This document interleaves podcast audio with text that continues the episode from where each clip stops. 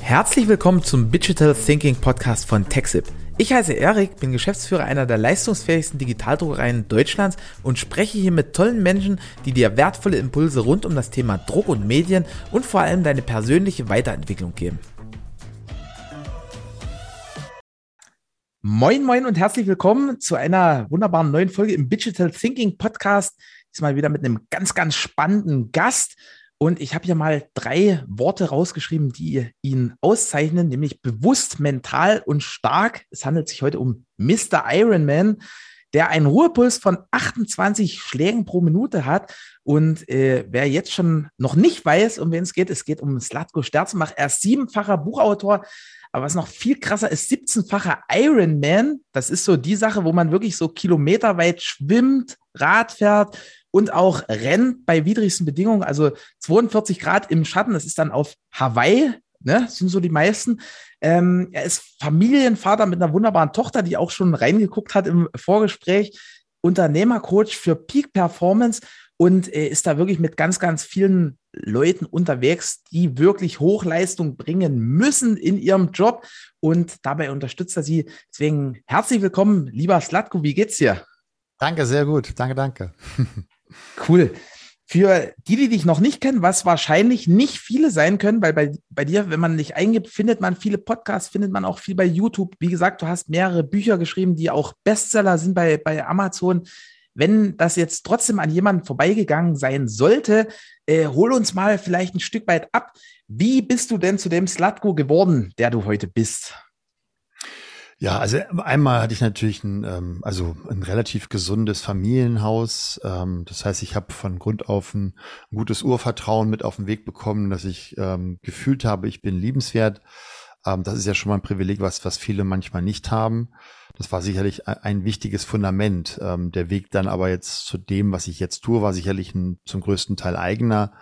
Ähm, ich habe damals nach dem Abitur eben Krankenpfleger gelernt weil ich Arzt werden wollte, aber mein Abitur nicht ausgereicht hat. Ich habe schon immer mich für die Physiologie interessiert. Das heißt, wie funktioniert das, was wir da so äh, mit uns selber anstellen können? Das heißt, ich hatte Bio und Chemie als Leistungskurs.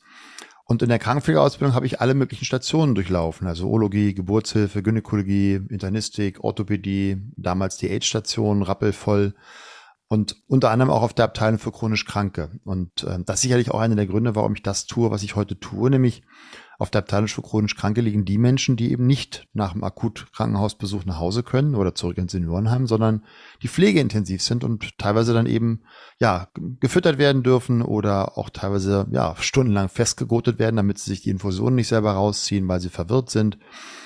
Und es gibt eben Hunderttausende von Menschen, die gerade jetzt in solchen Stationen da niederliegen und dahin Krass. vegetieren und auf den Tod warten. Manchmal fünf Jahre, manchmal zehn Jahre.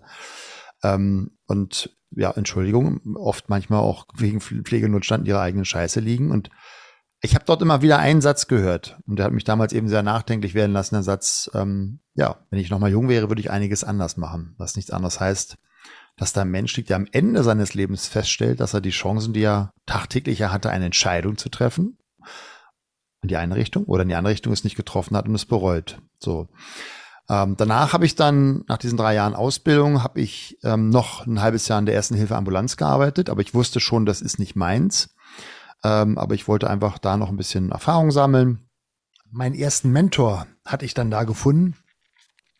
Der hatte keinen Schulabschluss, der hatte keinen, keinen, äh, keine Ausbildung, war aber der Gäste, beste Krankenpfleger, den ich je besucht hatte oder kennengelernt habe.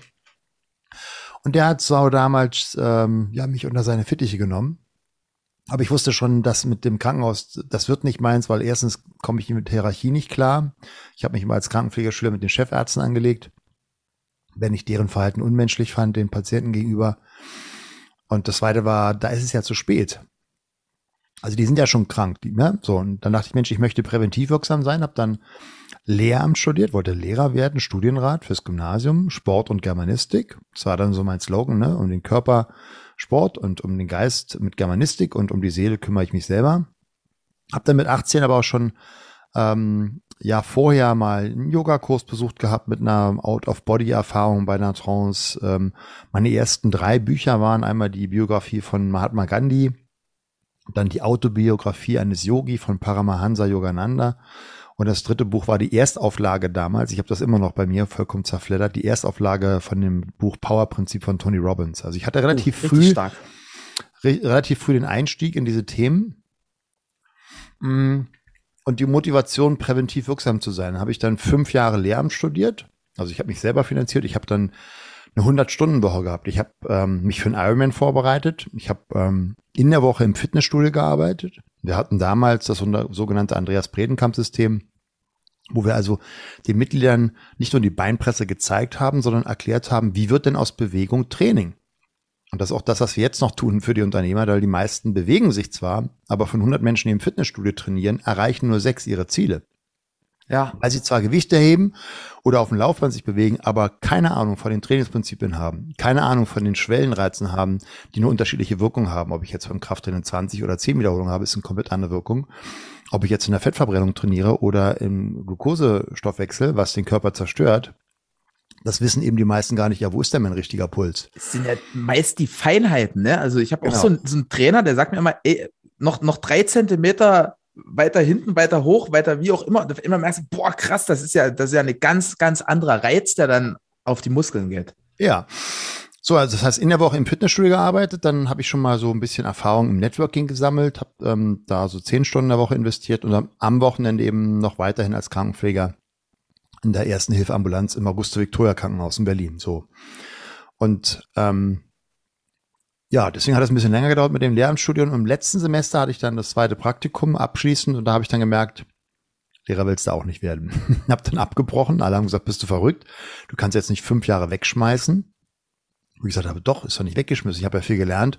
Und warum soll ich es zu Ende machen, jetzt noch den Stress, wenn ich weiß, das ist nicht mein Job, das ist nicht mein Umfeld. Ich meine, jeder kann sich vielleicht noch an Lehrerzimmer erinnern. Es gibt Ausnahmen, es gibt wunderbare Lehrer. Es ist ein ganz wertvoller, wichtiger Job, der nur leider durch das System die Lehrer äh, in einen Zustand bringt, wo sie passiv werden, wo sie ja jeden Monat das gleiche Gehalt bekommen. Und das ist dann manche Auslöser dafür, dass sie ja so das Minimalprogramm machen. Und wenn du dann so in diesen Zimmern warst, wo du Menschen begegnest, die mit 30 gestorben sind, aber erst mit 70 die Benachrichtigung bekommen, da wusste ich, das ist nicht mein Umfeld. Also habe ich dann gesagt, so, was machst du jetzt? Ah, ich möchte präventiv wirksam sein. Dann studiere ich jetzt Diplom Sportwissenschaften für Prävention und Rehabilitation. Das habe ich auch zu Ende studiert.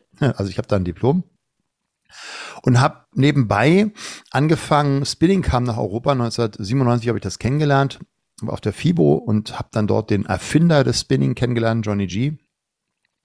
Und ein halbes Jahr später habe ich dann mit Schwinn, das war die Firma, die damals die Bikes hergestellt haben, ein Telefonat geführt und ich weiß noch wie heute. Und dann habe ich denen gesagt, warum ich denn ein geeigneter, der erste Master Instructor in Europa wäre, weil die Amis sind immer extra hier rüber geflogen, um hier Trainer auszubilden. Aber Amis haben eine andere Methodik als Europäer. So von daher war dann das Gespräch eine halbe Stunde und hat dann der Chef gesagt, ja, dann schicken wir ihm mal den Ticket zu. und so wurde ich dann der erste Master Instructor für Spinning in Europa, einer von acht.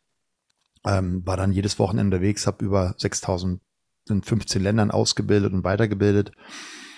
Und ähm, mit Personal Training habe ich oder Coaching habe ich 1987 angefangen. Das war dann so in meiner Ironman-Vorbereitung. Oder da bin ich geboren, da hast du schon angefangen, äh, Personal Training da ich schon Personal Training gehabt, da gab es das noch gar nicht in Deutschland Krass. offiziell. Also das war dann eben so, ich war im Studio, die, die, die haben natürlich mitbekommen, dass ich mich für einen Ironman vorbereite und dann war dann eben Geschäftsführer, du, kannst du mich nicht mal für einen Marathon vorbereiten? Da habe ich gesagt, ja. Und ich war noch stolz für Oscar und dachte, wie cool ist das denn, dass ich 30 D-Mark, der ein oder andere erinnert sich noch, 30 D-Mark, die alte Währung fürs Joggen gehen bekommen habe. Ne? So, so fing das an mit dem Personal Training. Dann wurde ich Ausbilder für Personal Trainer äh, für den größten Fitnessverband. Ich habe über 600 Personal Trainer in Deutschland ausgebildet, ähm, weil die gemerkt haben, der ist da relativ erfolgreich. Und dann fing das so 2000 an, dass in meinen Spinningkursen oder auch im Coaching, im Fitnessstudio Unternehmer, ähm, Abteilungsleiter zu mir kamen, Vertriebsleiter, ey, sag mal, kannst du nicht mal mein Vertriebsteam fit machen? So fing das dann an mit dem Keynote Speaking. Also kurze Zwischenfrage, also ja. erstmal wirklich so auf der körperlichen Ebene, dass in Bewegung kommt sozusagen. Ja, ja, okay. das war also der Schwerpunkt war eher, ne, wie wird aus Bewegung Training, wie ernährst du dich besser, wie sorgst du dich um deine Entspannung, wie füllst du deine Ressourcen auf. Aber da kannte ich noch viele Biohacks, noch nicht, die wir jetzt unseren Kunden vermitteln. Ähm, aber das war so der Anfang. Und dann fing das an mit dem Speaking, das wurde immer mehr. Dann war ich immer so unter den Top Ten in Deutschland, auch bei den ähm, Speakers Excellence und wie sie alle heißen, habe da viele Preise auch bekommen. die mir nie wichtig waren, weil es ist nur das Ergebnis, sondern das Tun als solches hat mich immer befriedigt. Ja, und dann ähm, war so der eine Schlüsselpunkt, war sicherlich 1991 vorher schon, wo ich eben den Ironman auf Hawaii mitgemacht habe, also die Weltmeisterschaften, du hast vorhin gesagt, ne, das sind 3,8 Kilometer Schwimmen, dann 180 Kilometer Radfahren und dann 42 Kilometer Laufen. Hab das Ganze in vielen Ländern 17 Mal gemacht. Und der andere Highlight war für mich dann so 1999, habe ich dann gesagt, gesehen, wie jemand anders oder gehört in der Porsche Arena in Stuttgart vor über 3000 Menschen einen Vortrag gehalten hat. Und da dachte ich so, wow, das will ich auch mal machen. Und dann war, dauerte es zehn Jahre bis 2009, bis ich dann selber in der Porsche Arena als Keynote Speaker vor über 3000 Menschen einen Vortrag gehalten habe. Damals noch, gerade gestern einen Post gemacht dazu, noch mit weißem Anzug, grünem Hemd und roten Schuhen. Jeder macht mal Fehler, aber. Das, das habe ich auch gesehen bei YouTube, ne? Also du hast einen ganz schön auch so einen Stilwechsel vollzogen. Aber äh, ich muss sagen, zum das Positiven, war damals, glaub, das, das war damals, besser. das waren damals meine, meine CI-Farben. Ne? Also wir Ach haben, so. ich habe damals so einen Markentag gemacht mit einem Experten, wo wir analysiert haben, was ist denn der Markenkern von Slatko Sterzmach und seiner Arbeit? Und was sind seine sogenannten Satelliten, so bezeichnen wir das ja im Marketing, also denn der rationelle, der traditionelle und der emotionale Satellit des Markenkerns. Mein damaliger Markenkern war eben Lebenskraft, das war auch meine Webseite. Und ähm, die, die daraus abgeleiteten Farben für die Satelliten waren eben grün, rot und sagen grau, das war die Schrift, aber mit hellem Hintergrund. So, so ergab sich dann mein CI und ähm, hat natürlich äh, bei vielen für, ich werde das nie vergessen, ich hatte mal vor 250 Bankern, alle Nadelstreifen, schwarzer Schlips und ich da mit roten Schuhen und weißen Anzug. Äh, und dann haben wir Kniebeuge gemeinsam gemacht und währenddessen ist dann der weiße Anzug hinten gerissen. Das war lustig, ja. Wirklich? ja, ja. also schon alles passiert auf den Bühnen, äh, in diesem, Krass. in diesem, auf diesem Planeten, also 15 Länder mittlerweile auch international. So. Ja, mit den Büchern ging so nebenbei, ähm, und dann hat sich das immer mehr gesteigert. Also, aber auch mit Höhen und Tiefen. Also ich hatte auch einige Krisen, ne? also ob das jetzt die Wirtschaftskrise 2008 war, das war nicht lustig. Ähm, da einigermaßen Aufträge noch zu bekommen. Das hat immer irgendwie funktioniert. Und dann war ja März, April unser letztes großes Event mit so knapp 500 Teilnehmern. Und dann kam Corona und dann durfte ich mich komplett neu erfinden, hat aber eigentlich zwei Jahre vorher schon angefangen, ähm, eine Online-Akademie aufzubauen, wo ich sozusagen die ganzen Erkenntnisse aus diesen 33 Jahren Coaching-Erfahrung mit Olympiasiegern, mit Weltmeistern, mit Vorständen, mit Geschäftsführern ähm, sozusagen einzudampfen. So, was sind wirklich die Hacks, die den größten Impact haben? Ich hatte letztens ein Coaching mit einem Vorstand und der, ich, der hat doppelt so viel gelesen wie ich und ich habe ihn gefragt, warum buchst du mich immer wieder? Und er sagt, das Latko, du bringst mich in die Umsetzung. Also, ähm, und das ist auch unser Kerngebiet. Ne? Wir, wir bringen Unternehmer zu dem, was sie wissen, aber endlich in die Umsetzung. Kann man natürlich fragen, warum? Was machen wir anders? Warum sind wir da so erfolgreich und auch so kurzer Zeit erreichen wir solche wunderbaren Erfolge bei unseren Kunden? Weil wir eben mit den 95 Prozent arbeiten, mit dem Unbewussten. Ne? Also alle reden von Mindset. Viele reden auch von Glaubenssätzen, die du auflösen darfst, aber keiner macht's wirklich. So, wir bringen unseren Kunden bei, wie sie selber sich gegenseitig Glaubenssätze auflösen können. Und das ist, das ist pure Magie. Ich habe da früher selber nicht dran geglaubt. Ne? Also für mich war das auch eine Reise äh, der Transformation. Ich habe also, wie gesagt, bis 2009 habe ich primär Vorträge gehalten. Das war so mein Bestseller-Vortrag, Der perfekte Tag, wo ich auch mein Spiegel-Bestseller-Buch zugeschrieben habe. Gleichnamig Der perfekte Tag. So chronobiologische sortierte Tipps, so über 200 über den ganzen Tag verteilt, zu jeder Uhrzeit passend. Und dann letztendlich habe ich die Menschen ähm, dann immer fünf Punkte erzählt oder gefragt, ob sie es machen. Ne? Erstens, äh, rauchst du oder trinkst du Alkohol? Ne? Weil nein, dann darfst du dich hinsetzen, dann bist du nicht mehr dabei. Zweitens, ähm, schläfst du genug? Also schläfst du häufiger als dreimal pro Woche weniger als sechs Stunden? Dann ist das auch keine gute Idee für deine Gesundheit. Dann darfst du dich hinsetzen. Und alle haben sich vorher eben hingestellt bei den Vorträgen, wenn sie gesagt haben, ja, Gesundheit, Fitness ist mir wichtig. Ne? So, das war die, das war die Spielregel. Dann habe ich gefragt, na ja, Wer isst denn so ungefähr zwei große Hände voll Obst und Gemüse, 600 bis 800 Gramm zusammen? Wenn nicht, hinsetzen. Pro Tag, oder? Pro Tag. Nee, nicht Boah. pro Woche. da hätte ich mich jetzt hinsetzen müssen. Ja, genau. Dann wärst du jetzt auch dabei gewesen beim Sitzen. Dann kommt die zweite, die, die, ähm, die zweitletzte Frage. Dreimal die Woche 30 Minuten Ausdauertraining, ne? also Schwimmen, Radfahren, Stockrennen, Laufen, was auch immer. ähm, und als letzte Frage zweimal die Woche 15 Minuten Muskeltraining. So, das ist ja jetzt bis auf das Muskeltraining, wissen die meisten nicht, dass das so, so, so wirklich elementar ist für deine Gesundheit und für deine Lebensqualität. Aber ansonsten ist da jetzt nichts Neues, wo du sagst, Slatko habe ich noch nie gehört. Ich wusste nicht, dass mhm. Rauchen schädlich ist. Und das war dann so die Reise, die Frage, die bei mir dann immer mehr stärker wurde, die mich schon immer gereizt hat, aber jetzt wirklich dann sagte, jetzt will ich es wirklich wissen, warum tun wir nicht die Dinge, die wir wissen?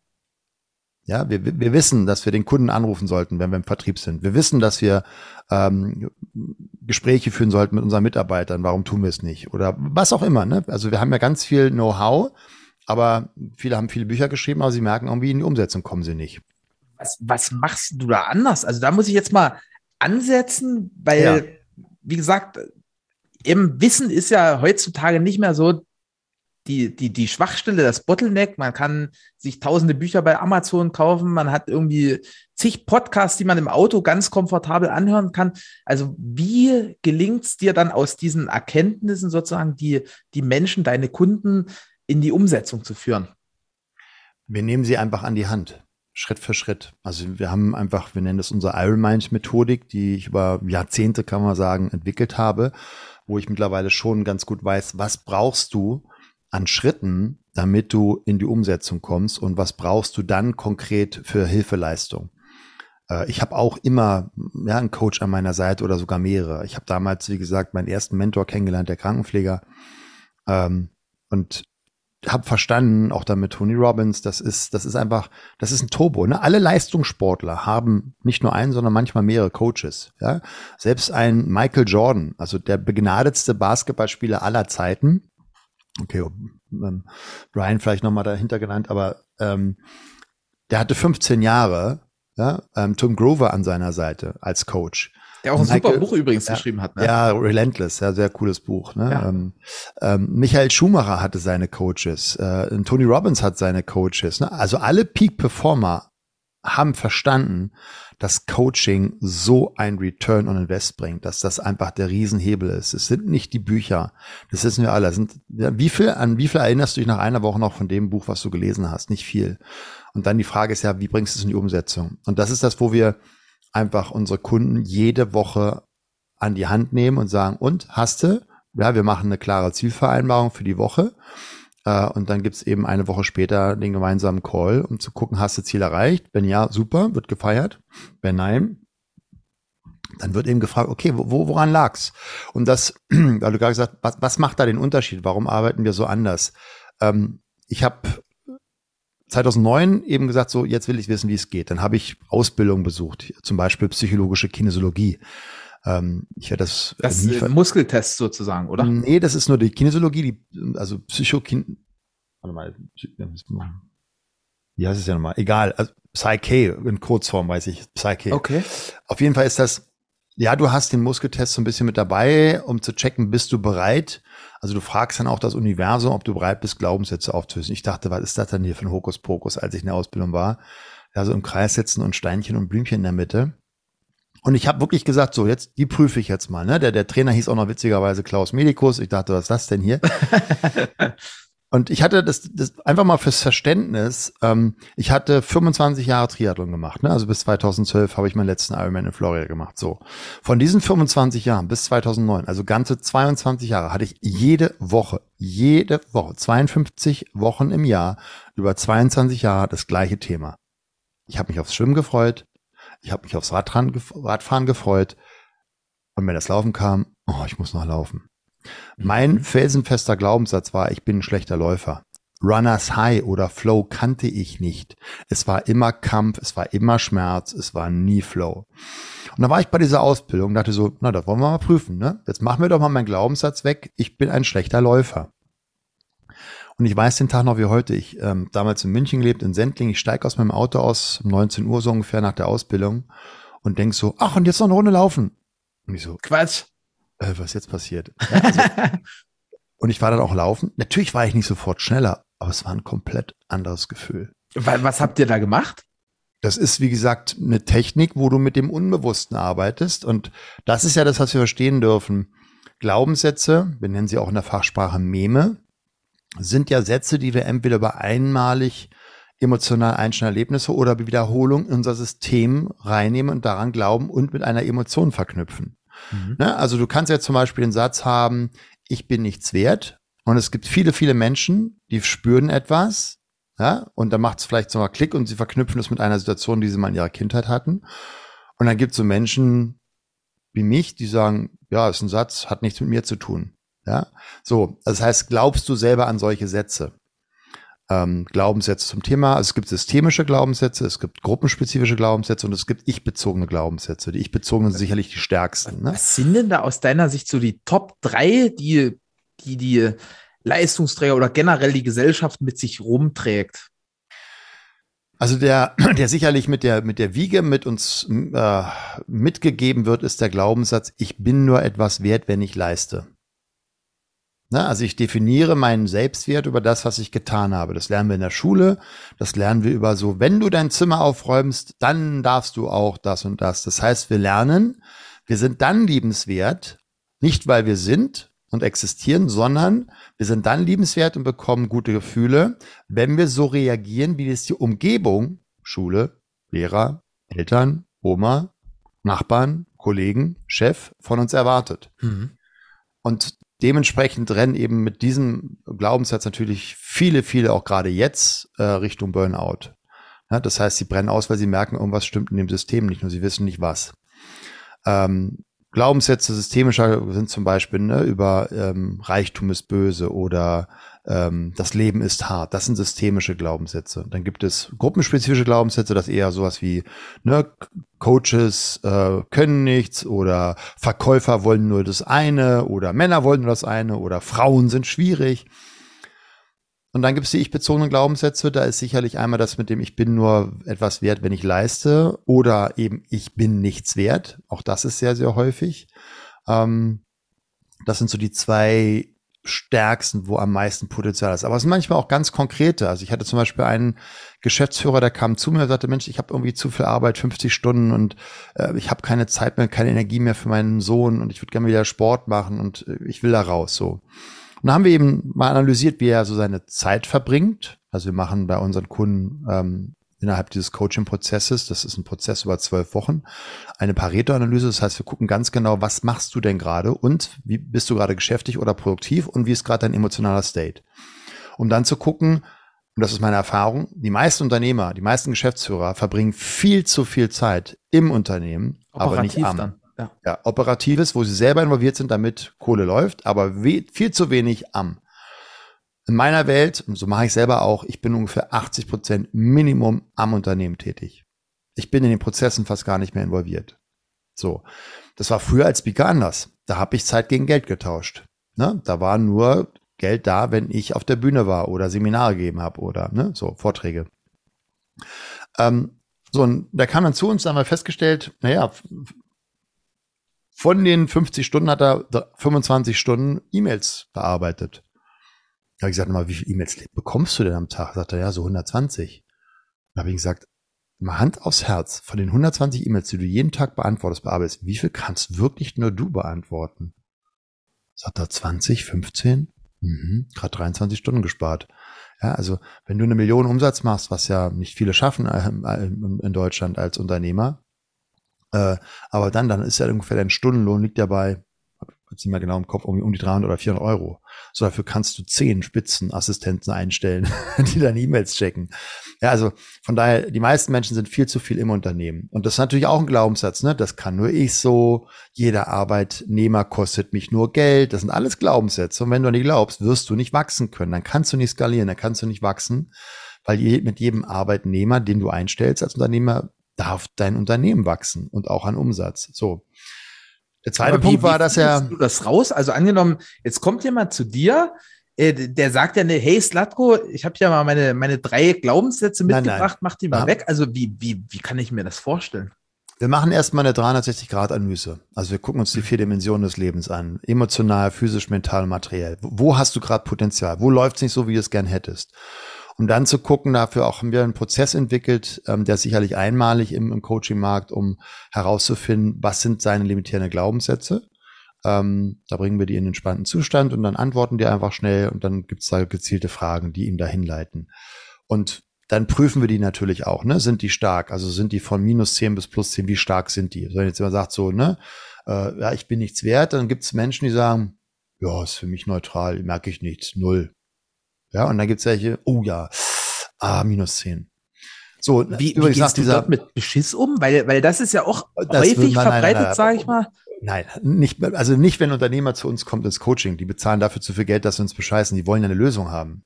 Nur manche Glaubenssätze, die sind ja so unangenehm. Also mal als Beispiel, ne, ich habe auch mit dem Rauchen aufgehört und, und da denkt man sich dann so, äh, das war ja so einfach, wieso hast du das so lange gemacht? Und da ist eigentlich so eine Sabotage drin, wo, wo sich, also wo ich mir als Raucher immer erzählt habe, das ist total schwierig, damit aufzuhören, damit sozusagen diese lange Rauchzeit äh, dann, ne, also dass man sich selbst nicht sagt, oh krass, war ich blöd, ne? Wir nehmen ja nur Kunden, die wirklich wollen. Also wir sortieren mhm. ja sehr, sehr streng aus. Ne? Wir nehmen nur Menschen, die jetzt wirklich Unternehmer sind. So, das, mhm. damit meine ich jetzt auch, die etwas unternehmen wollen, keine Unterlasser. Mhm. Wir nehmen keine, die im Opfermodus sind. Meine Papa hat mich oder die Gesellschaft oder die Krise oder Politiker. Nee, Selbstverantwortung. Das ist das Fundament von Veränderung. Ähm, und wir gucken natürlich auch, haben die ein Problem, was wir lösen können durch unser Coaching. Ne? Wir sind jetzt keine Verkaufstrainer, ähm, wo, ja, wobei das manchmal auch hm, sozusagen ein Nebenergebnis. Also alle unsere Kunden haben extreme Umsatz- und Gewinnsteigerung. Warum? Beispiel, der eine Kunde, der hatte extremen Stress bei den Verhandlungen. Der hat immer mit Einkäufern verhandeln dürfen. Machen so Spritzgusstechnik, ist in der Schweiz. Ähm, ich glaube, zweieinhalb Millionen Umsatz gemacht, also alles gut. 30 Mitarbeiter. Und er sagte mal, Satko, immer wenn ich mit Einkäufern verhandle, ich habe so einen Stress. Und da habe ich gesagt, na, was, was ist denn dein Glaubenssatz zum Thema Verkaufen? Den Prozess durchlaufen, dann kam raus, sein Glaubenssatz war, Verkaufen ist Kampf. So, wenn du den glaubst und fühlst, dann hast du Stresshormone, da kannst du nicht kreativ sein. Das geht nicht. Mhm. Ja, das geht evolutionär nicht. Wenn wir Stress haben, sind wir, ja, dann ist ACTH, Adenokortikotrophes Hormon im Keller. Da kannst du nicht kreativ sein. Ähm, so, dann haben wir diesen Glaubenssatz aufgelöst mit der Technik, die unsere Kunden bei uns lernen. Da ruft er mich zwei Wochen später an, sagt das Latko, will ich dir erzählen. Äh, ich habe alle Einkäufer nochmal neu einbestellt. Wir haben in der Saison, was vollkommen branchenunüblich ist, die Preise angehoben. Ich habe mit allen nochmal neu verhandelt. Und wir haben in den zwei Wochen 600.000 Euro mehr Gewinn gemacht. So. Boah, das hat das sich dann Hebel. auf jeden Fall gelohnt, oder? das hat sich gelohnt, ja. Ne? Also ähm, warum? Weil sein neuer Glaubenssatz auch gefühlt war, der will nur spielen. Ah, okay. So, und wenn du den fühlst, dann gehst du viel entspannter in so eine Verhandlung rein, als wenn du, na, wir haben letztes Jahr, haben wir, letztes Jahr haben wir über 1000 Einzelgespräche mit Unternehmern, Geschäftsführern oder Vertriebsleitern geführt und selbst Top-Vertriebler, die, die haben alle Techniken, Einwand, Vorwandbehandlung, die kennen alles. Warum freuen die sich, wenn das Telefon besetzt ist? So, weil die, weil Verkaufen natürlich immer dein Selbstwert matcht.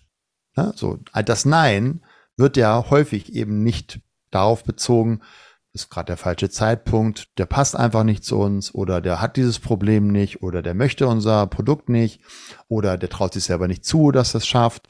Ähm, das hat ja nichts mit dem Verkäufer zu tun, nur es matcht dieses Nein oft so meinen Selbstwert. Ja, ich habe es nicht richtig gemacht. Und von daher, bei allen, die mit Vertrieb irgendwie zu tun haben, und das sollten in meiner Welt alle Geschäftsführer, Unternehmer oder sehr erfolgreichen Selbstständige haben, ähm, weil es Chefsache ist, Marketing und Verkauf, neben der Produktentwicklung. Heißt nicht, dass du es dann irgendwann mal die ganze Zeit noch selber machen brauchst. Ne? Also ich verkaufe selber gar nicht mehr, das habe ich delegiert. Aber früher habe ich es eben auch jetzt selber gemacht. Ähm, hast du einen Riesenhebel. Neben dem, dass die plötzlich so das erste Mal nach sieben Jahren ohne Laptop und Handy in Urlaub fahren und sagen, Slatko, danke, danke, danke. Es war das erste Mal, dass ich meine beiden Töchter mal wieder richtig wahrgenommen habe. So, das ist, das ist das, was ich feiere. Das ist das, wo, wir hatten jetzt gerade am Samstag unser Quartalstreffen, also wir, wir treffen uns mit denen auch regelmäßig offline dann.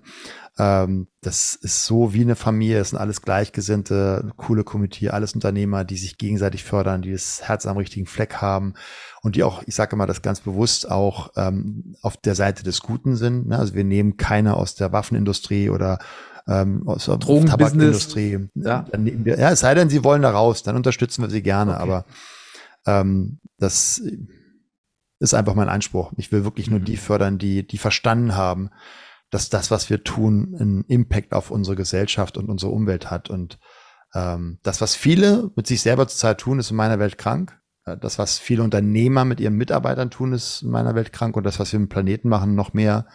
Und da darf einfach mal eine Veränderung einhergehen. Das ist auch der Grund von meinem Team und mir, warum wir diese Mission haben. Wir wollen zwei Millionen Menschen aus der Matrix befreien, wie ich das immer so ein bisschen dann ähm, metaphorisch sage. Also, also, also bist du sowas wie Neo? Genau, so ein bisschen wie Neo oder Morpheus. Also verstehen, deine Realität ist das exakte Abbild deiner Glaubenssätze. Es ist Voll, nicht die ja. Realität, ne, sondern nur die Landkarte. Und die Landkarte ist davon geprägt, woran glaubst du? Was sind deine unbewussten Vornamen? Was sind deine unbewussten emotionalen Verknüpfungen? Und wenn du die auflöst, bekommst du plötzlich ein ganz anderes Spektrum von, von Realität und Wahrnehmung. Ähm, und das ist immer wieder so lustig, ne? Also viele sagen ja, nee, Meditation ist nichts. Und alle fanden bei uns irgendwann an zu meditieren, wo es vorher ganz, ganz weit weg war, weil sie verstanden haben, wow, was das mit denen macht. Ne? Also, mega mächtig, ja. Mega, mega mächtig. Ne? Also Dalai Lama hat so schön gesagt, wenn wir der jetzigen Generation beibringen würden zu meditieren, dann gäbe es in der nächsten Generation keinen Krieg mehr. Ne? Also ja. ist ja gerade auch aktuell spannendes Thema. Ne? Also das ist ja was, hat ja was mit Ego zu tun. Und wenn du lernst, dich selbst zu lieben, was meine Vorname ist von dann kannst du auch nur dann wirklich aufrichtig andere Menschen lieben. Dann verändert sich ganz, ganz viel. Also ein Geschäftsführer hat einen riesen erfolgreichen Apple Store ähm, mit irgendwie 10 Millionen Umsatz und der hat jetzt angefangen, seine Auszubildenden zu coachen im Bereich Persönlichkeitsentwicklung, hat seinen Mitarbeiter einen Powernap-Raum eingerichtet, lässt einmal in der Woche einen Koch vorbeikommen, sodass sie richtig lecker und gesund kochen. So das, das feiere ich, weil wenn wir einen Geschäftsführer zu mehr Bewusstsein bringen, dann verändert sich natürlich auch sein Verhalten seinen Mitarbeitern und auch hoffentlich seiner Familie gegenüber. Ähm, und ja, das ist so ein bisschen unsere Mission, den, den Mittelstand dort mal zu unterstützen, weil viele brauchen gerade in dem Bereich physische und mentale Performance-Unterstützung. Toll. Also ist das kann ich voll mitgehen und müsste ja eigentlich die ganze Zeit so nicken wie so ein Wackeldackel im Auto, weil das, das ist bei uns auch ähnlich. Also wir versuchen auch alle Mitarbeiter so ein, so ein Stück weit mit auf die Reise zu nehmen. Also dass halt hier niemand ist, der, der einfach nur kommt und Geld bekommt, sondern dass halt da irgendwie, also wir haben zum Beispiel eine Firmenbibliothek, wir machen viele Weiterbildungen für die Kollegen, also die, die halt möchten und äh, dass, dass man halt nicht nur dieses klassische Arbeitsverhältnis hat, sondern dass da halt auch so ein, so ein Wachstum noch passiert. Ja, Toll. Ja. Mhm. Ähm, wie, wie ist denn das aber? Also bist sehr stark im Bereich so, so Geist, Seele, Glaubenssätze unterwegs. Aber einen großen Teil nimmt ja auch dieser Sport ein. Also das zieht sich ja auch durch, durch die Historie. Wie, inwieweit äh, ist denn das verknüpft? Wo siehst du dort die, die Verbindung dieser zwei Bereiche, beziehungsweise wie beeinflusst sich so Körper, Geist und Seele generell im, im Verbund? Du hast ja vorhin gesagt, ne, bewusst mental stark, also ähm, oder unser Claim heißt ja, ne, ähm, change your mind, transform your body, heal your soul, grow your business. So, das ist der Vierklang, den wir haben. Ähm, in meiner Welt ist alles mental. So, das heißt, ob du Sport machst oder wieder deinen Körper pflegst, ist erstmal ein Mindgame. Zu verstehen, was habe ich für limitierende Glaubenssätze und ähm, wie, wie denke ich über Gesundheit, wie denke ich über Fitness, wie denke ich über diesen einzigen einen Tempel, in dem ich wohnen darf, bis zum Schluss. Ähm, so von daher ist das erstmal, ne, viele wüssten, dass sie ihre Ernährung, nur sie kriegen es nicht hin äh, zu ändern, weil sie eben ja in alten Mustern sind, weil sie unbewusst ja, essen. Sie, sie schieben sich etwas unter die Nase, ohne wahrzunehmen, ist das etwas, was sich wirklich mein Ziel näher bringt. So von daher ist für mich das gar nicht untrennend, also das geht gar nicht zu trennen, sondern es gehört alles zusammen. Ne? Also ähm, deine, deine Gedanken formen dein Handeln. Ne? Es gibt ja dieses schöne Zitat aus dem wohl Talmud oder kommt wohl, wohl vielleicht doch woanders her. Achte auf deine Gedanken, denn sie werden deine Worte. Achte auf deine Worte, denn sie werden deine Handlungen. Achte auf deine Handlungen, denn sie werden deine Gewohnheiten. Und achte auf deine Gewohnheiten, denn sie werden dein Charakter. Und achte auf deinen Charakter, denn er wird dein Schicksal. Nur es geht auch andersrum. Ähm, das, was nicht viele nicht verstehen, die Art und Weise, wie du zum Beispiel unbewusst sprichst. Bisher bei uns haben wir in den Calls Regeln, die dürfen solche Wörter wie Mann oder eigentlich oder ja aber oder äh, müsste äh, nicht benutzen, weil das Wörter sind, und jetzt wird es ein bisschen fachchinesisch, die sogenannten Submodalitäten der inneren Repräsentation verändern. Heißt, in dem Moment, wo ich so spreche, verändert sich unbewusst die Art und Weise, wie dein Gehirn dir die Bilder oder Filme oder Dialoge repräsentiert, darstellt. Ja, also wir haben ja 70.000 Gedanken jeden Tag. Ich weiß nicht, wie das gemessen wurde, aber es ist eine Menge. So, und diese 70.000 Gedanken sind ja nichts anderes als eben Filme, Bilder oder Dialoge. Anders denken wir nicht. Ja, vielleicht noch eine Wahrnehmung, ein Sinneskanal, aber es sind eher ja, primär visuell und auditive Signale. Und die Art und Weise, wie das Bild ist, entscheidet, und das ist das, was die meisten nicht verstehen, wenn sie über Visionsarbeit sprechen. Das ist das Vision Board, kannst du ja nutzen, das ist sehr kraftvoll, aber über die Sprache veränderst du in dem Moment in Sekundenbruchteilen zum Beispiel ein inneres Bild von, mh, hm, ich möchte jetzt schlank werden. Und du hast vielleicht sogar dir eine Collage gemacht, wo du dich irgendwie in schlank siehst oder hast du das ab und zu mal visualisierst. Ähm, nur wenn du zum Beispiel so sprichst, ja, eigentlich müsste man mal Sport machen, ist dieses Bild von Sport so klein, so weit weg, so unscharf, unbewusst. Das kriegen die meisten ja gar nicht mit. Nur das machen wir eben bewusst. Ja, wenn man sagt, ja, dann habe ich mich wieder prokrastiniert. Dann sage okay, in dem Moment, wo du die Entscheidung getroffen hast, es doch nicht zu tun, was hast du gerade da kurz vorher im Gehirn gemacht? Hat keine Ahnung. Denk mal drüber nach. Hm. Ja, ich wollte, also ich wollte ja morgen Sport machen, dann habe ich, ja, da habe ich darüber nachgedacht, wo jetzt meine Schuhe sind. Äh, ähm, was ich anziehe. Dann habe ich überlegt, wie kalt es ist. Äh, oh, dass es am Anfang mal schwer ist. So, das heißt, die meisten planen den Prozess und das ist das, was dich lähmen wird. Das ist das, was du bewusst lernen darfst, dass du das Endergebnis visualisierst und voll in das emotionale Bad eintauchst. So wie wird es sich anfühlen und aussehen, wenn ich nach dem Sport unter der Dusche stehe? Wie werde ich vorm Spiegel stehen, wenn ich das jetzt mal die nächsten zwölf Wochen durchziehe und meine Ernährung äh, verändert habe? Dann verändert sich die Emotion und dann dadurch die Emotion. Und das ist genau der Hebel, wo wir arbeiten. Wir, wir schaffen Bewusstheit für, was denkst du gerade? Vera Birkenbill hat das so schön gesagt, ne? Bist du Gehirnbesitzer oder Gehirnbenutzer? Also benutzt du dein Gehirn für dich oder gegen dich? Und das ist der, der weit, der nächste Schritt. Ich habe ja so, das mache ich so nebenbei äh, über 300 Menschen von der Flugangst befreit, so in 15 bis 20 Minuten, teilweise die 30 Jahre vertreten war. Ne? Also weil ich weiß, was darf ich tun im Gehirn, damit sich das auflöst. Äh, das ist die innere Bilderwelt. Und das Lustige ist, wenn du Menschen fragst, sag mal, wie machst du denn Flugangst? Erklär mal. Keine Ahnung, die ist einfach da, wenn ich im Flieger sitze. Nee, nee, du wirst etwas vorher im Gehirn tun, damit diese Reaktion kommt. Weil das Gehirn oder der Körper kann nicht unterscheiden, ob ja, wahrgenommen real, in der Realität oder nur visualisiert. Zum Beispiel, du sitzt vom Fernseher, du guckst im Psychothriller an und hast klitschnasse Hände. Hallo, du sitzt vom, auf dem Sofa. Ja, warum ja. hast du klitschnasse Hände? Weil der Körper sofort reagiert. Du kannst, und das ist einer der zentralsten Sätze, du kannst Informationen nicht nicht verarbeiten. Das ist der Grund, warum ich auch meinen Kunden Informationsdiät empfehle. Also keine Nachrichten schauen mal. Ähm, und oh, das mache ich schon. Da könnte ich jetzt wieder aufstehen sozusagen. Ja, könntest du wieder aufstehen. genau. Ähm, so. Und dann wird ihm, dann stelle ich ein paar Fragen, dann wird ihm bewusst, ja, ich sehe, sitz, ich sehe mich hinten sitzen, wie plötzlich die Stewardess nach vorne rennt, der Rollcontainer hinterher und die Masken fallen runter und alle schreien und ein Teil der Wand reißt weg. So.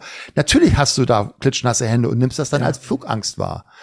Und das Coole ist, wenn du eben weißt, wie du so einen Film machst, weißt du auch, wie du ihn zerstören kannst. Und dann also ähm, das wie, wie, gesagt, wie machst du das? Ist das dann so NLP-mäßig, so mit das ist NLP. Methoden also, und ja, so? Ich hab, also ich habe alle möglichen Ausbildungen. Ne? Ich habe damals Psyche, also psychologische Kinesiologie, so heißt das wirklich, jetzt um den Begriff nochmal zu nennen. Ich habe Hypnose gelernt, ich habe M-Trace gelernt, äh, ich habe ähm, äh, NLP M-Trace ist das mit dem Klopfen, ne? Nee, das ist was anderes. Ähm, M-Trace ist ähm, nach Dirk Eilert entwickelt, ähm, für mich die, die modernste und wissenschaftlich fundierteste Coaching-Methode, um emotionale, ähm, auch Traumata auflösen zu kennen, weil wir wissen, dass wir, wenn wir ein Trauma erleben oder auch einen Glaubenssatz bilden, zum Beispiel, weil du sitzt, du stehst in der Küche als sechsjähriges Kind und deine Mutter steht rechts vor dir und sagt von oben, du, wie ich bei einer Kunde das hatte, du bist das Schlimmste, was in meinem Leben passiert ist. Uh, das hart. Genau, so, also ihr Glaubenssatz war, ich bin nichts wert, ne? Die hat 30 Jahre Diät hinter sich. So, und die wollte abnehmen und kam wegen Ernährungsprogramm zu ihr und gesagt, nee, so arbeite ich nicht was ist denn, seit wann hast du denn das Thema? Und sagt, ja, hm, glaubst du, mit sechs Jahren fing das an. Mhm. Dann habe ich gefragt, ja, ist da irgendwie was Emotionales passiert? Nein! und er schon mal weiß, okay, und dann habe ich eine hypnotische Frage gestellt. Und dann fiel sie nach 30 Jahren das erste Mal ein, als sie sechs Jahre alt war, war sie eben in der Küche und ihre Mutter hatte zu gesagt, du bist das Schlimmste, was meinem Leben passiert ist. So.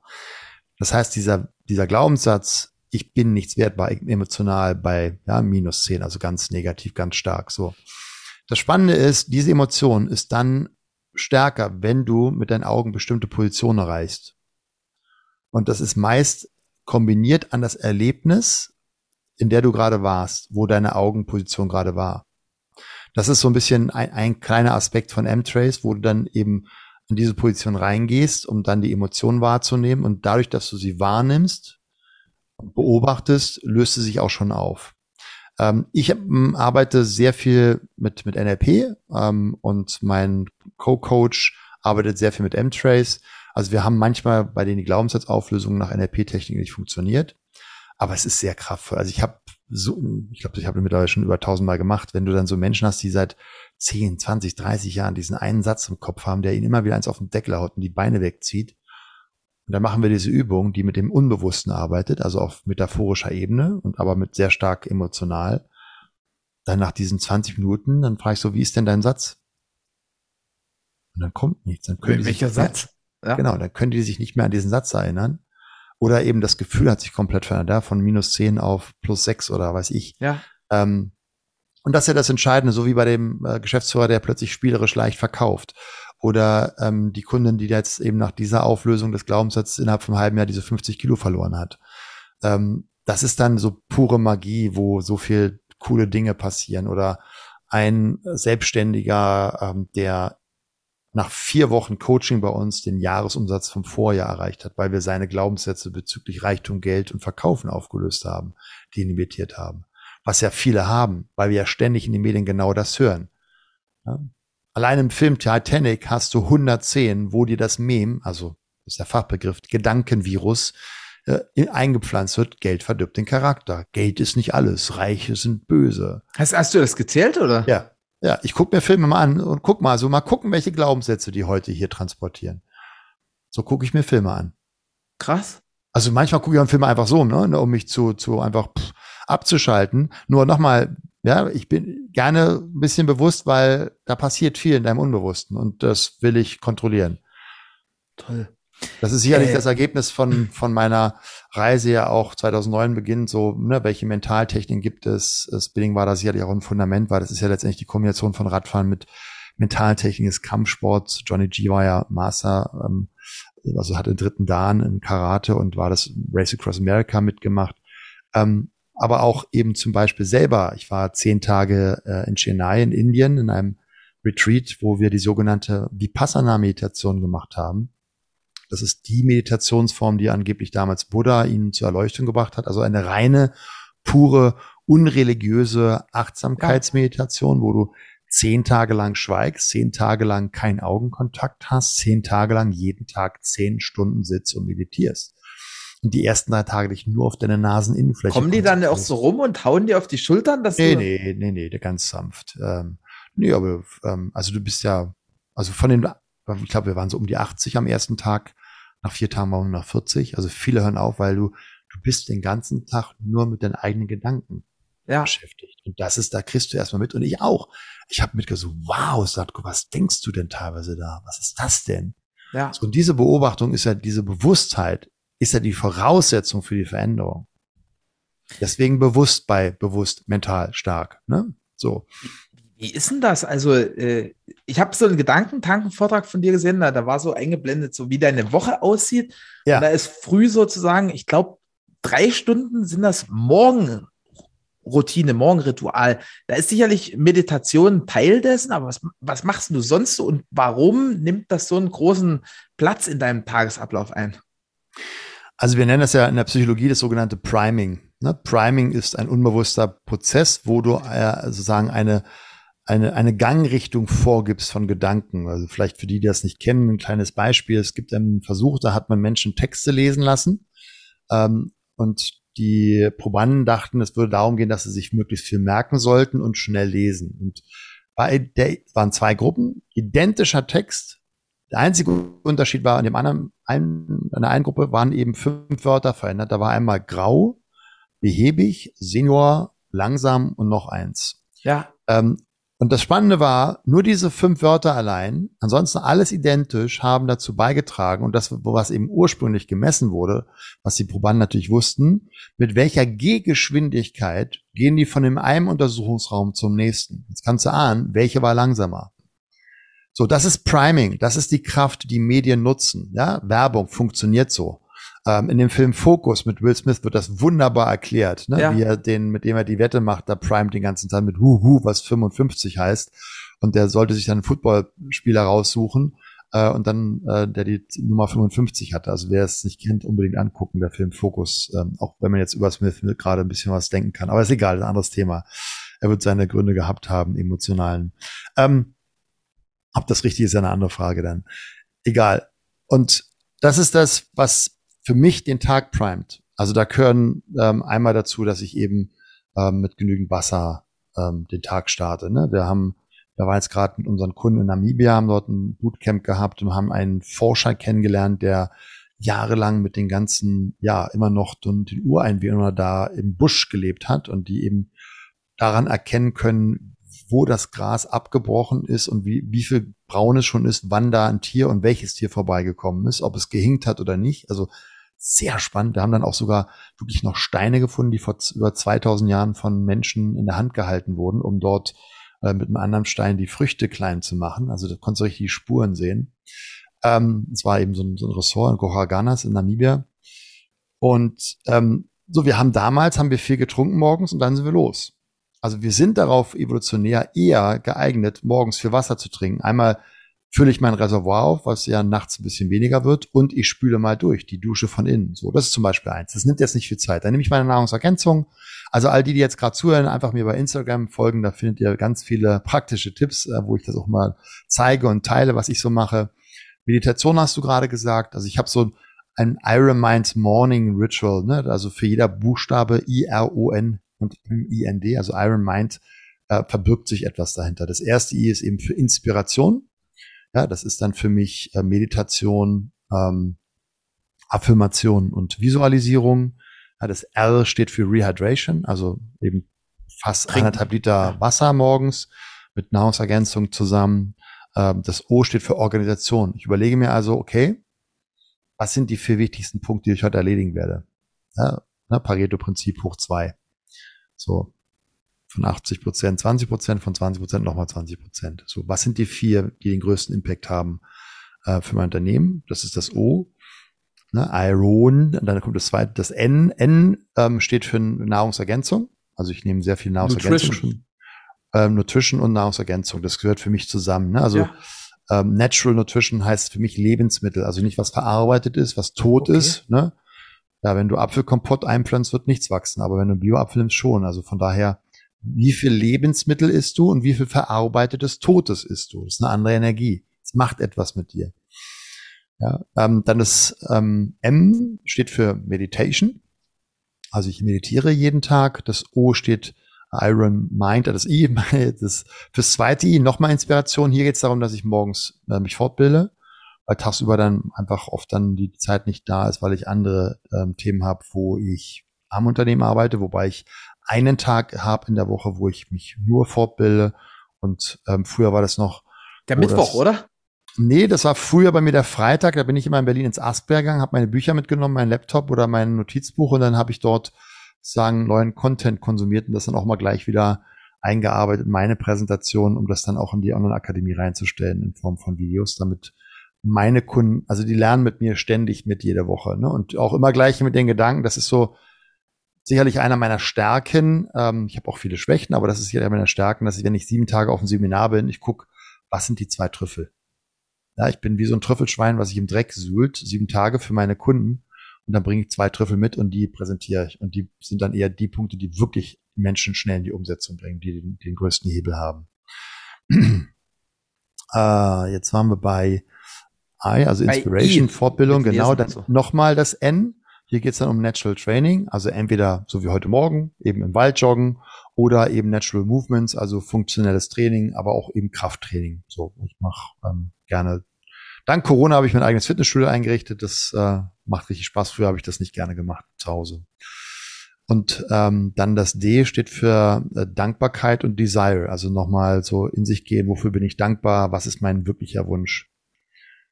Das sind alles so Rituale, die sich mal abwechseln, mal das eine intensiver, mal das andere weniger. Ähm, aber so, so starte ich meinen Tag. Stark. Ja, wir sind schon fast am Ende. Ich habe jetzt noch zwei spannende Fragen. Ich habe nämlich, äh, also du hast irgendwann mal gesagt, Persönlichkeitsentwicklung schafft Abhängigkeit. Äh, das fand ich eine mega spannende Aussage. Und äh, kannst dich da erinnern oder, oder weißt du dann noch? Sag nochmal, was habe ich gesagt? Persönlichkeitsentwicklung, Persönlichkeitsentwicklung schafft, Abhängigkeit. Das war mit Pascal Fee zusammen, so auf der Couch. Und das fand mhm. ich so mhm. vom, vom Ansatz total äh, spannend. Und du hast dann mhm. auch gesagt, dass das bei dir ein anderes Konzept ist und in eine andere Richtung geht. Äh, ja. es, es hat schon, jetzt während wir gesprochen haben, kam das immer wieder so durch. Da ging es, glaube ich, um die, um die Grundhaltung, die in den Seminaren vermittelt wird. Ja, also ne, wir, wir Selbstverantwortung, das ist äh, das Fundament. Wer sein Leben sich selber nicht die Antworten gibt, der wird im Opfermodus bleiben. So, und das darfst du verstehen. Es gibt keinen Menschen, der für dein Leben verantwortlich ist. Ja, das ist nicht äh, damals Frau Merkel gewesen, das ist nicht dein Chef, das ist dann nicht deine Mutter, das ist auch nicht dein Partner, das bist nur du. Du darfst dich um dein Lebensglück kümmern und dann hoffentlich jemand finden, der das gerne mit dir teilt. Aber dein Partner ist nicht für dein Glück verantwortlich. Ja, ähm, wenn du dich nicht um sich selbst kümmerst und eine Bewusstheit entwickelst, was dir Energie gibt und was deine Wünsche sind. Hm, ja, und natürlich gibt es viele Beziehungen, wo der andere Partner das nicht teilen kann, wo ich dabei sage, warum bist du da mit dem Menschen zusammen, wenn, also dein Partner sollte doch das, was dein, dein Innerstes ist, dein Wunsch, unterstützen und nicht boykottieren wollen. Da stimmt was nicht in der Beziehung in meiner Welt. Ähm, damit meinte ich so ein bisschen, viele Seminare schaffen Abhängigkeit. Ich will jetzt keine Namen nennen, aber ähm, wo sozusagen so eine Abhängigkeit zum, vom Seminar ist. Ähm, ich habe mich damals mal gewundert, warum kommen keine Kunden zum, mal wieder zum Seminar? Nee, weil sie es nicht mehr brauchen, weil sie eben selber gelernt haben, wie es geht. Und das ist, ähm, also ja, wir haben, ne, ich habe jetzt gerade einen Kunden, der war bei uns im Jahr, der hat zwölf Kilo abgenommen, sehr erfolgreicher, selbstständiger, über eine Million an Provision im Jahr bekommen der eben dann sozusagen das erste Mal Urlaub gemacht hat ohne Laptop und ohne Handy und seine Töchter wahrgenommen hat. Und ähm, der hat jetzt verlängert, weil es einfach so cool ist, in so einer Community zu sein.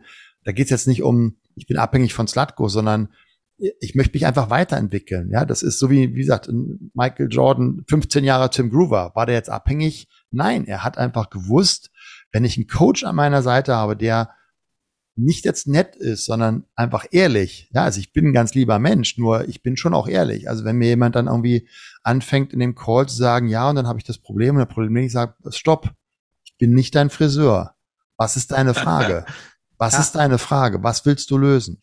Und dann können wir gerne drüber reden. Ich glaube, das ist ja auch ein, ein starker Mangel, weil wir alle so ein Stück weit dazu erzogen werden, immer freundlich und nicht anecken. Also es gibt ja wenige Menschen, vielleicht ist es auch ein Glaubenssatz, aber die, die halt so wirklich auch Feedback krass und on point geben und äh, da ist es natürlich super, wenn, wenn du da in diese Sparte reinspringst. Ja, das ist ja meine Aufgabe als Coach. Genau. Ja, also meine Aufgabe ist es ja nicht irgendwie äh, nett zu sein, in dem Sinne, dass ich irgendwie äh, die Menschen lobe, weil ja auch Lob ist ja ein Ausdruck von Hierarchie. Das ist ja, was die meisten nicht verstehen. Lob schenken ist Hierarchie aufbauen. Warum sollte mhm. ich denn das Recht haben, jemand zu loben? Das heißt ja, dass ich ja weiß, wie es richtig ist. Woher soll ich das wissen? Ja, da also nicht nur noch Kritik. drüber nachgedacht. Ja, das ist, was die meisten nicht verstehen, auch äh, gerade im Umgang mit Mitarbeitern. Ne? Lob macht abhängig. Weil alle haben wir das eins der sechs Grundbedürfnisse ist Anerkennung und so. Wenn du das gibst, wollen die Menschen gerne mehr davon. Und du sagst, ich weiß, was gut war und deswegen lobe ich dich jetzt.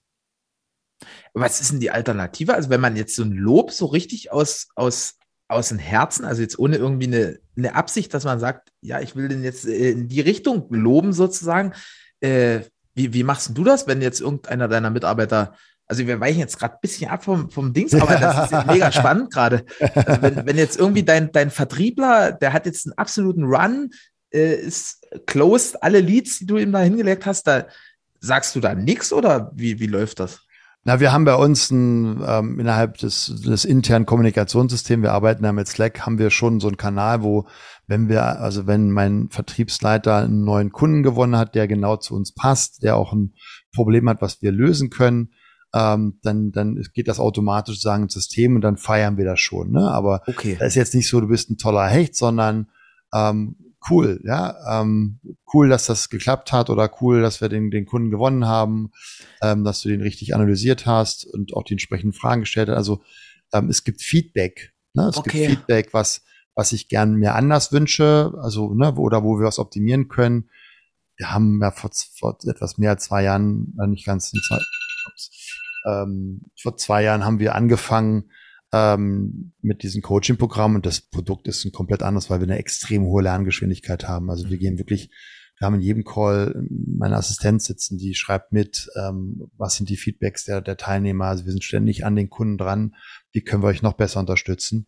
Und das ist sozusagen der, der Prozess dahinter, dass wir alle wachsen wollen.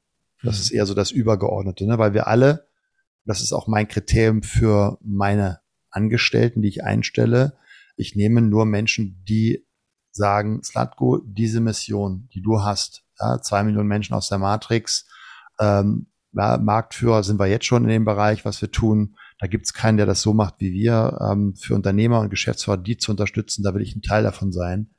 Ähm, das ist für mich absolutes Must-Kriterium für die Aufnahme von, von neuen Mitarbeitern. Wir wachsen gerade extrem. Ja. Stark. Jetzt hast du ja eingangs, oder ich habe es angekündigt, du bist ja erfolgreicher Autor auch. Du hast jetzt gerade erst neu auch ein Buch geschrieben, die 55 Iron Mind Gesetze.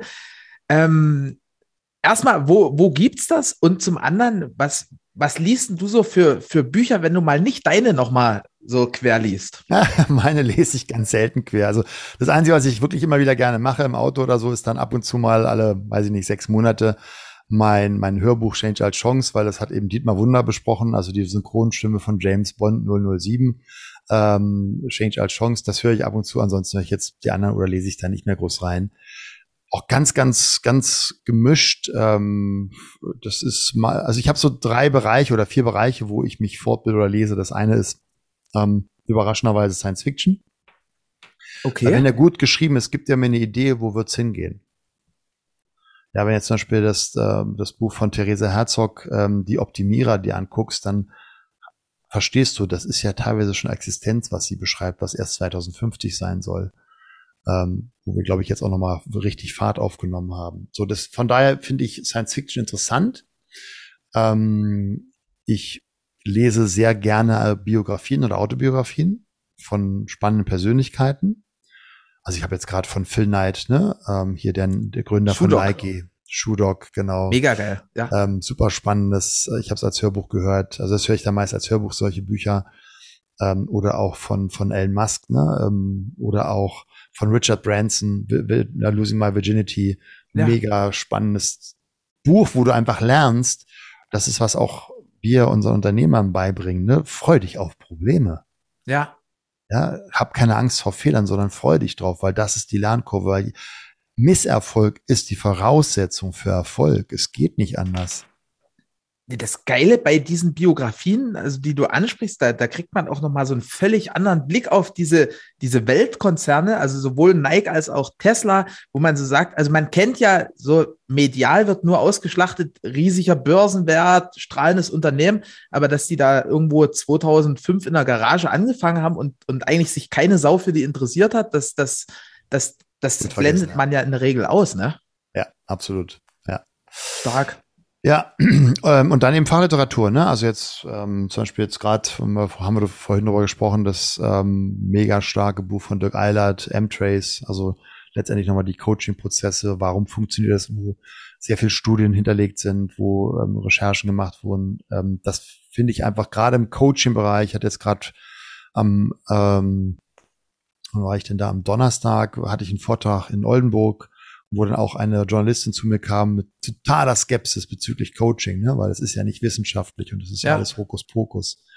Nein, ist es nicht. Und das ist auch ähm, der Anspruch von, von mir, dass wir eben das, was die Wissenschaft gerade aktuell eben zur Verfügung stellt an neuen Erfahrungen, das eben auch umzusetzen. Ne? Und da sind viele Coaches leider noch auf alten Mythen und auch Trainer, ne? Also klassisches Beispiel, ja, 55 Prozent ist Körpersprache, 7 Prozent ist Inhalt und 38 Prozent ist Stimme. Was für ein Schwachsinn. Ja, lies mal bitte die aktuellen Studien, das war ein Missverständnis. Also ähm, von daher gerne auch immer Fachliteratur oder auch Richard Bandler natürlich, der Begründer des NLP, mega spannende ähm, Mitschriften von seinen Coaching-Einheiten. Ja, das Toll. so. Und dann eben wissenschaftliche Studien, ne? Das, ähm, das so im Hintergrund. So, also wir haben jetzt hier mega krass viele unterschiedlichste Themen äh, angerissen und äh, also ich glaube, da kommt ganz klar raus, du, du hast jetzt die letzten Jahre dort auf jeden Fall äh, ganz, ganz viel gelernt und an Trüffeln gesammelt. Wie ist denn das, wenn jetzt jemand sagt, boah, der Slatko, cooler Typ, äh, ich, ich will jetzt irgendwie weiter rein dort in die, in die Slatko-Bubble sozusagen. Ähm, ja. Die, die Buch kann er sicherlich holen. Wie, wie kann genau, er sich mit dir vernetzen? Wie, du bietest ja auch noch Seminar, Seminare und Coachings an. Wie, wie ist denn da so der Ablauf? Ja, also das, das erste ist natürlich, ne, dass, dass die 55 Gesetze der Peak Performer, äh, Peak Performance, ähm, das schenken wir. Ja, das gibt's gratis. Ähm, wir bitten dann nur den Kunden, dass er die ähm, Versandkosten und die Verpackung übernimmt, aber das Buch selber verschenken wir. Ähm, wir haben einen riesen Run gehabt, also wir haben jetzt, äh, wir wurden vollkommen überrannt, wir kommen gerade nicht hinterher mit der Produktion, also von daher jetzt schon mal gleich der Hinweis, es kann zwei, drei Wochen dauern, weil wir wurde gerade so ein bisschen Papierknappheit haben, auch ähm, international, aber ja. da wurden wir vollkommen überrannt, also die 3000 Stück waren, ich weiß nicht, in wie vielen Tagen die weg waren. Das ähm, verlinken das, wir übrigens in den, in den Show Notes. Ja. Ja, lieber Slatko, wie ist denn das, wenn jetzt jemand sagt, boah, das sind so viele Trüffelchen schon hier jetzt in diesem Gespräch dabei gewesen. Also wir haben uns jetzt, glaube ich, knapp eine Stunde unterhalten. Äh, das ist ein spannender Typ. Ich will auf jeden Fall weiter mit ihm machen. Dein, dein Buch gibt es als Einstieg, aber was, was gibt es denn darüber hinaus? Wie können die Leute mit dir in Kontakt treten? Was bietest du so Schönes an? Ja, also gerade haben wir, wie gesagt, dieses Gratisbuch, die 55 Gesetze äh, der Peak Performer. Ähm, das schenken wir. Da darf dann der Kunde einfach nur Porto und Verpackung übernehmen. Und da wir gerade ein bisschen Lieferzeiten haben, auch das Hörbuch gratis noch on top als Geschenk. Also lohnt sich auf jeden Fall auf die Seite zu gehen und sich dazu holen. Und für die, die sagen, jetzt, ähm, ich bin Unternehmer, ich bin erfolgreicher selbstständiger Geschäftsführer und ich merke, da ist Potenzial bei mir. Mir fehlt manchmal der Fokus oder mir fehlt Energie oder mein Körper ist nicht mehr so, wie er früher mal war oder irgendwie laufe ich gerade Richtung Burnout, ich habe zu viel Stress, ich habe zu viele Aufgaben am Tisch und ich weiß nicht, wo ich anfangen soll. Dann macht auf jeden Fall mal ein gratis äh, Beratungsgespräch mit einem meiner Mitarbeiter, meiner Profis Sinn und das findest du auf der Seite iron-mind.de. Das ist ungefähr 30 Minuten, einfach mal ein kostenloses Strategiegespräch, damit wir herausfinden können, hast du eine Herausforderung, wo wir dich super unterstützen können und passt du auch in unsere Community, weil wir die wirklich sehr, sehr selektiv aussuchen. Die haben alle das Herz am richtigen Fleck, die unterstützen sich gegenseitig. Ähm, da wird natürlich auch miteinander manchmal auch Projekte gestaltet, also es ist eine sehr, sehr coole Community. Toll. Also wir verlinken das beides zum einen den, den, dieses Termintool und auch die, die, dein neues Buch. Und äh, bei uns im Digital Thinking Podcast ist es immer Tradition, dass der Gast sozusagen das Ganze abschließt und mhm. äh, mit, mit seinem Wunsch oder Satz oder, oder Schlusswort sozusagen das beendet. Es gibt so zwei Punkte. Das eine ist das Fundamentale sicherlich, mach dir Gedanken um deine Gedanken. Oh, das ist äh, umfangreich, ne? Ja, das ist sehr umfangreich. Und das andere ist, werde zum Gestalter und da setzen wir auch ganz stark an. Wir gucken, was sind die kleinen Umsetzungen, die kleinen Rituale, die den großen Impact haben, so wie Bruce Barton so schon gesagt hat. Wenn ich bedenke, welche große Konsequenzen kleine Veränderungen haben können, bin ich geneigt zu glauben, dass es keine kleinen Veränderungen gibt. Also ich bin der felsenfest überzeugt, du wirst nur zum Gestalter deines Lebens, wenn du Gestalter deines Tages bist. Und genau da fängt alles an. Vielen, vielen, vielen Dank, lieber Slatko. Äh, danke an alle Zuhörer und eine wunderbare Woche für euch alle. Mhm, Dankeschön. Danke für die Einladung. Vielen Dank für deine Zeit. Ich hoffe, du konntest viele spannende Impulse für dich mitnehmen. Check gern nochmal die Shownotes, um Zugang zu allen wichtigen Links zu erhalten. Und dann freue ich mich, dich beim nächsten Podcast hier wieder zu treffen. Fühl dich gedruckt und wir hören uns. Thank you.